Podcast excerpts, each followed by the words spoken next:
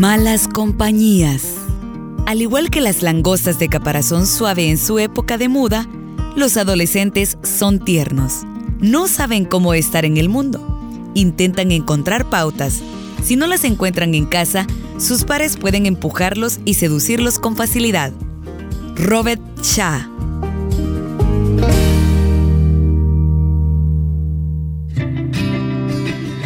Vaya época de la vida tan hermosa, pero que nos desafía como adultos a dar una respuesta adecuada a las necesidades de nuestros chicos y chicas. Bienvenidos, esto es Entre Libros.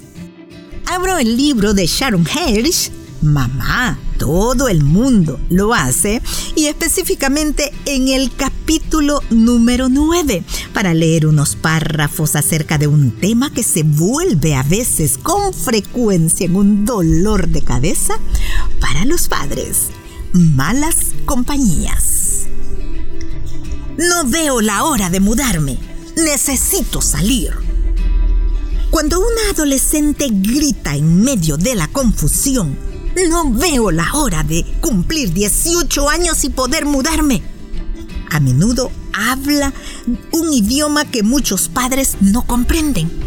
Por supuesto, esta expresión extrema quizá refleje algún deseo rebelde de independencia de las reglas y la responsabilidad familiar pero a menudo se trata de querer salir de la situación en la que está ella.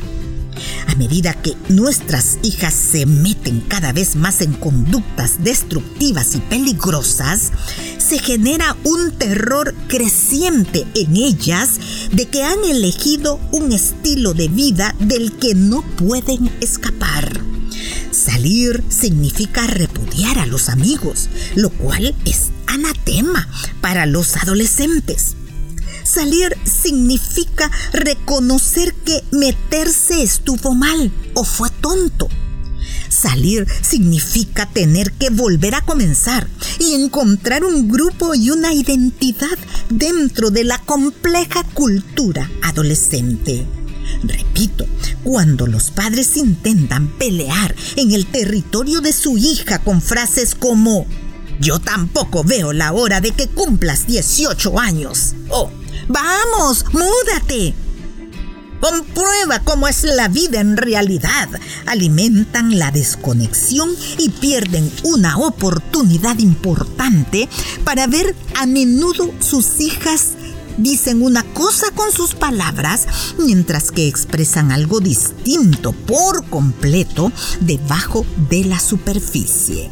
Sé que es para volverse loco. No puedo vivir sin mis amigos. Necesito algo por lo que vivir. Cuando una muchacha comienza el instituto, está desesperada por encontrar un grupo de pares y algunas amistades cercanas. Una vez que estos lazos comienzan a formarse, deja escapar un suspiro de alivio porque estará bien en su nuevo mundo.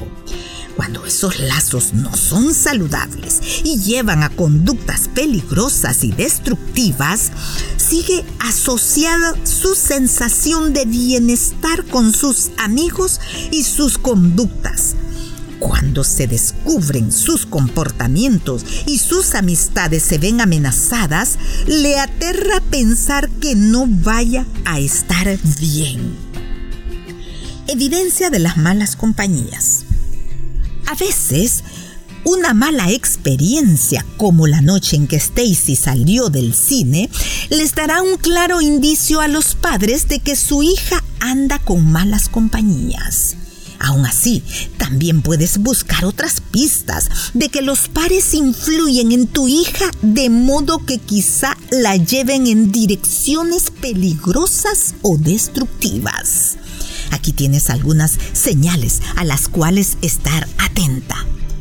Revisa las calificaciones de tu hija. Si siempre has sacado calificaciones excelentes y ahora han bajado, tal vez esté en compañía de amigos que estén cambiando su actitud y enfoque con respecto a la escuela. Observa el estilo de tu hija. Si tu hija impecable se vuelve desordenada o cambia un estilo para vestir, pregunta acerca de sus amigas y su estilo. Un estilo desaliñado o más informal no es necesariamente una señal de un problema, pero sí indica que en tu hija influyen nuevos pares. Querrás observar para ver si su influencia se extiende a comportamientos, la forma de hablar o actitudes que te molesten o que sean contrarias a los valores de tu familia. Busca evidencia de cigarrillo, el olor del humo en la ropa de tu hija, en su auto, en su aliento, colillas de cigarrillo, encendedores, blasfemias escritas en cuadernos o en notas y música inadecuada en el auto de tu hija o entre sus pertenencias. Estas cosas pueden indicar un cambio en el grupo de pares. Escucha las historias de tu hija. Los adolescentes casi siempre revelan lo que sucede en su grupo de pares al hablar de lo que les sucede a sus amigos.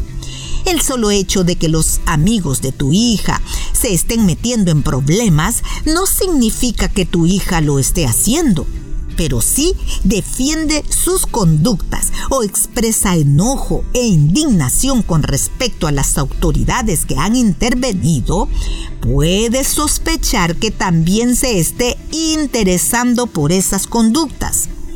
Si tu hija se niega a hablar de sus amistades, su reserva es razón para preocuparse en cuanto a sus comportamientos y la influencia que tienen sobre su vida. Lo más importante es tomar nota de la manera en que tu hija interactúa contigo.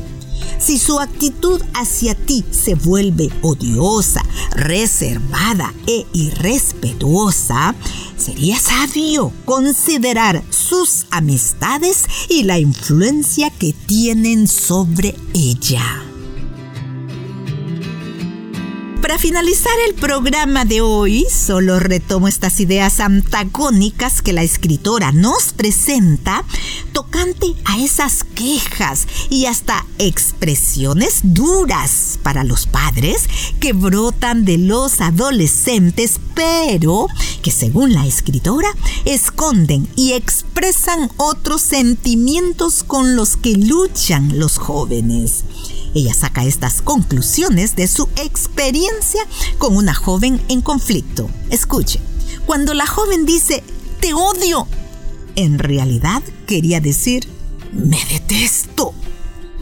O cuando dice, no veo la hora de mudarme, la joven en realidad quería decir, necesito salir. O cuando expresó, no puedo vivir sin mis amigos, lo que deseaba expresar era, necesito algo por lo que vivir.